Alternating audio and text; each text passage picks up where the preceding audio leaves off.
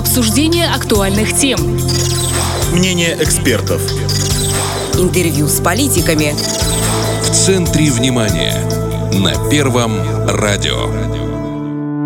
Это «В центре внимания» в студии Наталья Кожухарь. Здравствуйте. В свете того, что сейчас происходит в мире, противодействие экстремизму и терроризму в числе самых актуальных задач. Наверное, впервые с начала 90-х мы так прямо столкнулись с террористической угрозой. Речь, конечно, о терактах, которым подверглась республика весной и летом. И желтый код по террористической угрозе у нас действует до сих пор. Коррупция тоже перманентно на вершинах античарта разрушителей государств. Со всеми этими угрозами борется Министерство госбезопасности. Об этом и поговорим сегодня. У нас в студии ветеран госбезопасности, экс-начальник погранотряда МГБ ПМР Сергей Караджов.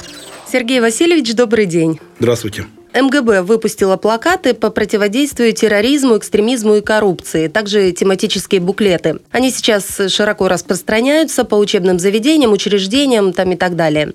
Чем вызвана эта инициатива? Тревожными временами или это такая систематическая работа? И какие цели преследуются? Ну, я думаю, что это вызвано и первым, и вторым скорее всего, и тяжелыми временами, и последними событиями в нашей республике, и э, планомерной работой. Само собой, это все было подстегнуто последними событиями. Вы знаете, обстрел здания МГБ, э, взрывы, Теракты, на, вот на, серия, взрывы да? на ПРТЦ «Маяк». Ну, и, может быть, были какие-то другие, которые не получились, или, может быть, были, и о них не донесли обществу. Поэтому эта работа, в принципе, и ведется. Я считаю, что очень важный аспект. Конечно, уже бьем по хвостам, но, в принципе, это никогда не поздно начать и вести и так далее в этом направлении. Я думаю, что взрывы и э, теракты явились катализатором этого направления деятельности МГБ. Вот продолжение как бы темы, насколько актуальна борьба с этими негативными явлениями, экстремизмом и терроризмом сейчас. Вот как вы уже упомянули, мы, наверное, впервые с начала 90-х вот так прямо столкнулись с террористической угрозой. Вот эти теракты, которым подверглась республика. И желтый код по террористической угрозе у нас действует до сих пор. То есть эта проблема сохраняет актуальность. Ну, смотрите, одна Молдова, другая Украина. Если на территории одной страны сейчас происходят военные действия, так скажем, я не буду уже касаться там, как кто называет. В Молдове тоже сейчас неспокойные времена, трясет правительство, народ безумствует.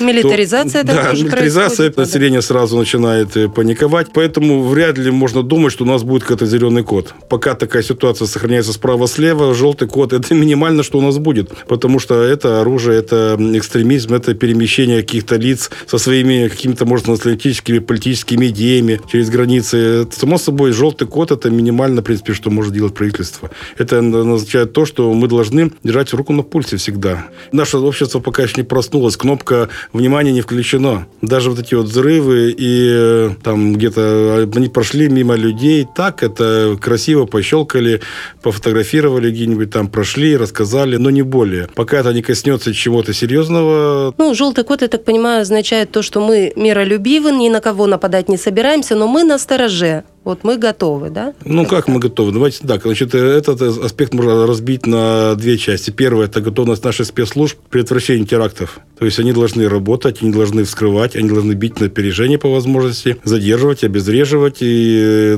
э, обеспечивать безопасность нашего народа. В принципе, то, для чего созданы органы госбезопасности. Ну, они, собственно, эти функции да, выполняют. Да, да. И вторая – это, это наш народ, его готовность к этим терактам. Потому что то, что пострадал здание МГБ или какой-то далекий там ПРТЦ маяк, который находится на самой-самой границе с Украиной, и это было не у вас во дворе, это было не в вашем доме, не в вашем дворе, то есть э, это прошло подалеку от вас. Но если коснется, какой-то теракт, не дай бог, будет совершен и коснется мирных граждан. Будут ли готовы наши граждане принять, э, встать и быть готовым? Мобилизоваться как-то Да, вот мобилизоваться, внутренне. да, да, да, под желтый, под красный, под любые там цветовые кода. В общем дело. И, види- видимо, к этому вот э, акция и тоже, да, приурочена, да, чтобы да, да. э, Акция, скорее всего, приурочена к тому, чтобы разбудить народ и дать ему понять, что это все серьезно, что некоторые расценивают, что это сейчас все закончится быстренько-быстренько, мы тут э, где-то пропетляем. Нет. Я хочу огорчить, ничего не будет. Ситуация все хуже и хуже, что справа, что слева, и поэтому все идет по накопительной. Ну, я не говорю, что там что-то будет э, несуразное,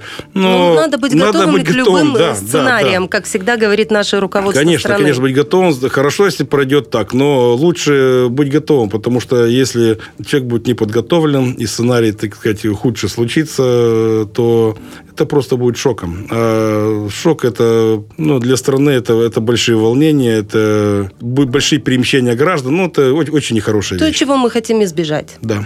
Вот э, как вы считаете, меры, предпринимаемые властями и силовиками для профилактики и противостояния угрозам, они дают эффект? Ну, то, что у нас желтый код, это может быть и показатель того, что какие-то меры введены и дают эффект. Но, честно говоря, очень трудно, очень трудно в нашей маленькой республике что-то предвидеть или как-то предсказать. Да даже не, не в нашей только маленькой Да это везде республике. такое, везде- Сейчас везде есть, Нигде как- в мире смотрите, безопасного места сейчас да, нет конечно. Если, абсолютно. если раньше все говорили, все, тут страшно, я уеду там в Италию там, или в Канаду, сейчас таких мест нет. Сейчас, если мы... Даже в Антарктиду опасно, потому что она тает. Да, да, нет, но я говорю про именно экстремизм и терроризм, потому что нет такой страны. Вот сейчас, опять же, все катались в Турцию, в Стамбул. Мы знаем сейчас потрясение в Стамбуле. На улице Стекляль Теракты, были несколько да. терактов. Да, та улица, по которой недавно я сам ходил, и вот так вот сейчас почесываю затылок. То есть, как бы, политическая обстановка изменяется. Если страна не выполняет требования какого-то гегемона,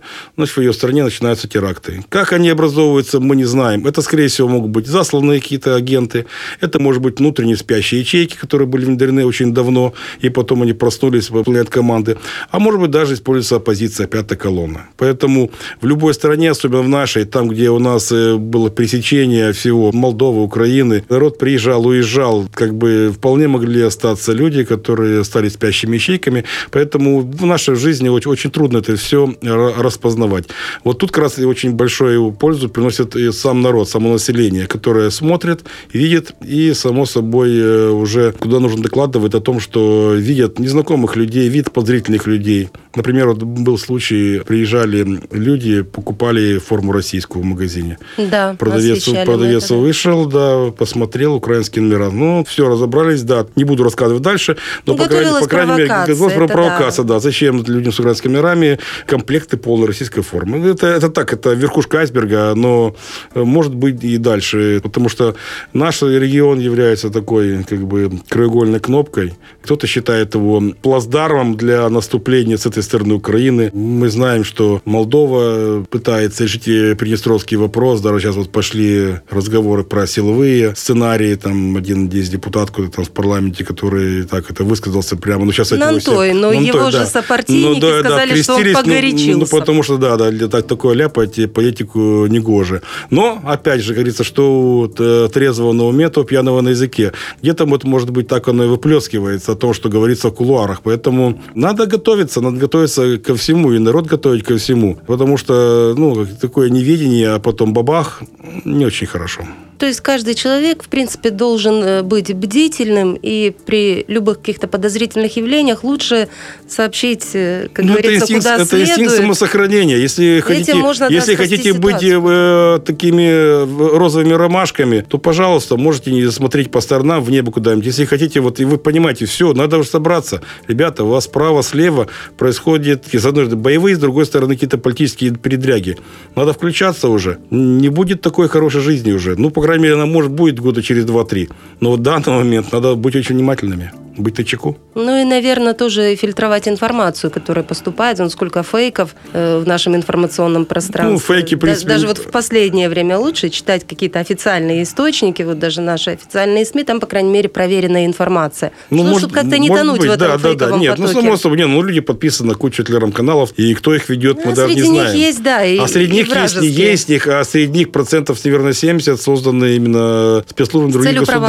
провокации. С целью провокации нет, целью формирования негативного мнения. Нестабильности. Нестабильности, само собой. То есть пошатнуть э, население, это уже практически 50% победы. А дальше уже можно не работать. Вот коррупция, казалось бы, на фоне угроз экстремизма и терроризма ну, не такая уж большая проблема. В конце концов, она везде есть, во всем мире. И все-таки, раз органы госбезопасности занимаются вплотную антикоррупционной деятельностью, значит, проблема стоит во весь рост. Ну, смотрите, э, я, во-первых, не в экономическом отделе госбезопасности, в принципе, но как гражданин, я скажу, да, проблема коррупции стоит. Причем в любых странах. Мы смотрели на Европу, восхищались, как, как там все честно, как там все хорошо. И вот последние коррупционные скандалы. Ах, оказывается, полтора миллиона долларов в наличке, ах, прямо дома. И вот э, посыпалось, э, начали друг друга сдавать, грубо говоря, говорить, это тот приказал. Ну, то есть, получается, что нет страны, в которой не поражено этим пороком. Где есть э, госслужащие, а, в принципе, коррупция что такое? Это когда госслужащие пользуются своим служебным положением, делают какие-то преференции или как-то зарабатывают на этом. То да. есть, коррупция – это когда госслужащие что-то делают вам за какое-то вознаграждение. Это расшатывает в принципе, да. Э, у нас часто люди путают, наверное, взятку и коррупцию. Взятка – это маленькая часть коррупции. То есть, это все она заканчивается, когда там медсестричка за шоколадку, например, там кто-то там разрешила, там выписала справку кто-то быстрее, или там справку, которую не надо было вписывать, выписали, а кто там разберется. Но коррупция это намного серьезнее. Это когда рушатся экономические устои государства, когда идет подрыв именно экономики. И э, самое главное, я считаю, это прозрачность в наказании коррупции. Вот если Министерство госбезопасности проводит такую работу, необходимо доводить это все до логического завершения, до суда и показывать, потому что в основном от коррупции ну, надо пострадала экономика, я считаю, но больше всего страдает вера населения в справедливость. Ну вот расшатывание устоев. Да, да, да, но по крайней мере ни одно государство коррупцию еще не победило. Ну, не надо к этому стремиться, нужно равняться на других государства, которые просто за коррупцию стреляют. Ну, есть такие государства. И все равно она там и есть. все равно там она есть, да, да, как оказывается, она там все равно есть. Но я считаю, что все-таки мы должны стремиться к тому, чтобы население как-то ну, даже мало высказывалось, можно по этому поводу. Ну, вот а... горячие линии во всех ведомствах открыли. Да, да, да, есть. И дела вот уголовные по коррупции, да, когда осуждают, у нас освещаются, ну, вот, доводятся вот до это, населения. Вот это самое главное, да, чтобы население видело, что они все равны. Но еще скажу об одном, что наше население тоже, конечно, когда нужно, оно не против поучаствовать в коррупционных сделках. То есть, когда нужно тебе, они как бы за коррупцию, но вообще-то, в принципе, против. Ну, то есть, это нужно еще где-то воспитывать, да? Да, я хотел сказать, да, про воспитание, чтобы было это внутри человека. Вот, например, чтобы человек понимал, что это делать нельзя, потому что это было у него на подкорке. Потому что если человек, в принципе, всегда против коррупции и смотрит на коррупционеров, грозит им пальцем, но потом ему нужно какую-то постройку там где-то узаконить. И для этого как бы надо найти выход на кого-то там или какую-то там бумагу подписать, который, ну, надо полгода ждать, а нужно быстро-быстро, потому что там уже умирает. И начинаются поиски вот этих коррупционных схем. То есть народ как бы двоякий такой. И он э, сам дает подоплеку для коррупции. Но, то есть, то есть это нужно с двух сторон бороться. С одной стороны, чтобы общественное мнение прям порицало, да, и да, самому да. не участвовать это, это первое, надо воспитать схемах. население и... в стиле том, что мы отрицаем коррупцию как факт, а второе, неотвратимость наказания, то есть при э, обнаружении суд и, само собой, срок, который предусмотрен законом. Ничего личного. В чем вы видите роль э, СМИ, органов местной власти, образовательных учреждений, общественных организаций вот по предупреждению и профилактике терроризма, экстремизма, коррупции? Вот у нас такая работа вообще идет? Ну да, в принципе, она идет, но я так считаю, что слабовато.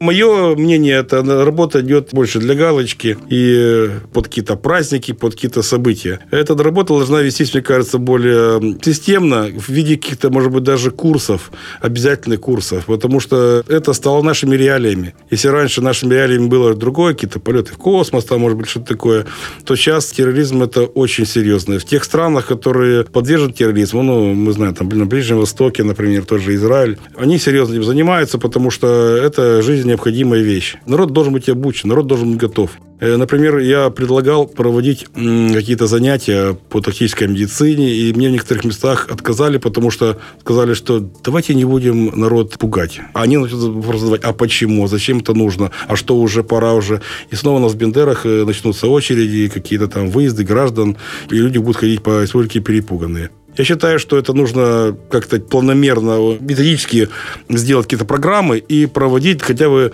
в общеобразных учреждениях, и, может быть, предприятиях, хотя бы небольшие методички по теме, как действовать в случае того-то или той ситуации. Потому что у нас это... для этого когда-то комплекс ГТО был придуман, готов да, к труду да, и да, обороне. Да. То есть это буквально с детства каждого человека. Реально сейчас, реально сейчас спроси любого человека угрозе. наложение повязки, одеть противогаз, куда мы должны бежать, где у нас находятся какие-то убежище. Я понимаю, что есть более простой способ. Ну, когда уже что-то громыхнет, тогда уже все начнут срочно учиться. Надо как-то Ну, тихонько... лучше, лучше не надо таких поводов. Ну, ну и понятно, но все равно это данность, мы же от этого никуда не денемся. Оно где-то может случиться. Поэтому ГТО, ну, назовите по-другому его. Просто народ не хочет заниматься, по его, так мнению, ерундой. У него есть более интересные дела.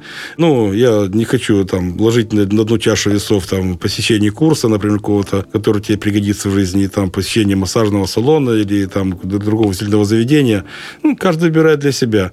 Просто дело в том, что когда что-то, не дай бог, громыхнет, нужны будут срочно знания, а знания, навыки срочно вот так вот по щелчку не появляются. Ну, это вот к вопросу о преподавании НВП в школах, той же медицины. Вот Да, если да, это да, дать да. сразу в рамках уроков, так сказать, обязательных, то уже будет определенная база, вот с которой, ну, хотя бы, вот как вы говорите, наложить повязку, там, оказать первую помощь, там, в случае чего. Можно продолжить в этом же ключе, да, про образование, про работу с молодежью. И я знаю, что ваша ветеранская организация очень активно занимается патриотическим воспитанием молодежи. Вот э, расскажите подробнее, пожалуйста, в чем состоит э, работа с подрастающим поколением?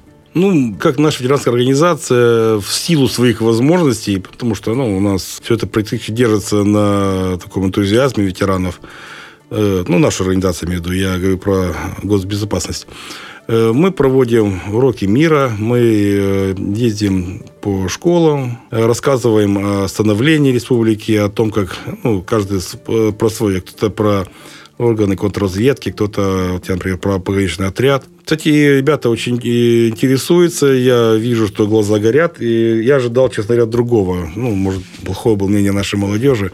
Почему вот это вот э, Ну, я- романтический флер у профессии, он я, я, не я, не, я делся? встречался с молодежью, которая так, а, э, это все это, пришли старички, там, что-то нам будут тирать. Нет. Э, мы вот даже последний год были в многих э, учебных заведениях, и было очень интересно. И даже я был э, удивлен от того, что ребята действительно задавали вопросы.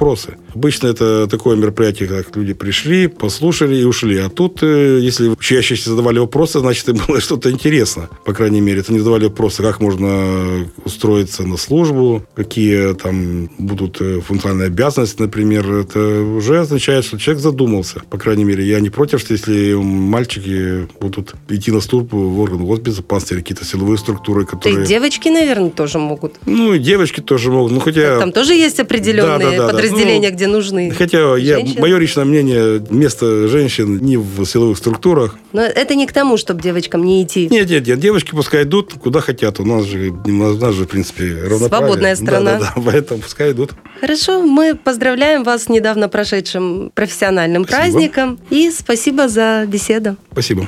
С нами был ветеран госбезопасности, экс-начальник погранотряда МГБ ПМР Сергей Караджов. А в студии работала Наталья Кожухарь. Это в центре внимания. Встретимся уже в следующем году и оставайтесь на Первом радио. Обсуждение актуальных тем. Мнение экспертов. Интервью с политиками. В центре внимания. На Первом радио.